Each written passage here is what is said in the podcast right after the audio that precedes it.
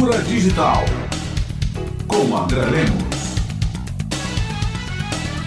É, recentemente, a Metrópole noticiou a presença de uma influência digital que, pela sua semelhança a uma pessoa, a um humano, chamou a atenção. Inclusive, atrizes, atores de Hollywood tentaram entrar em contato com ela pensando que era uma pessoa. A inteligência artificial generativa está realmente criando aí é, imagens que se passam por imagens reais e nós não conseguimos mais identificar o que é feito pelo, pelo computador, ou seja, um CGI, um Computer Generated Imagery, ou uma imagem gerada por computador, ou uma pessoa em carne e osso. No entanto, essas influências digitais, elas não são novas, elas já existem há muito tempo. É o caso, por exemplo, da Lil Miquela, que é uma influência digital que já existe há muito tempo e tem milhares de seguidores. O que eu quero destacar aqui são duas coisas importantes. Primeiro, a adesão das pessoas a essa, a essa influência digital. É, há aí uma projeção, obviamente, e uma adesão a uma, a uma imagem, é, assim como nós temos, de alguma forma, adesão a imagens da literatura ou do cinema, que são personagens fictícios, mas que geram uma grande empatia e por isso são influenciadores. A outra questão que eu gostaria de destacar é que a, essa ação não é uma ação apenas lúdica, ela é uma ação também ligada a lógicas empresariais que buscam, num primeiro momento,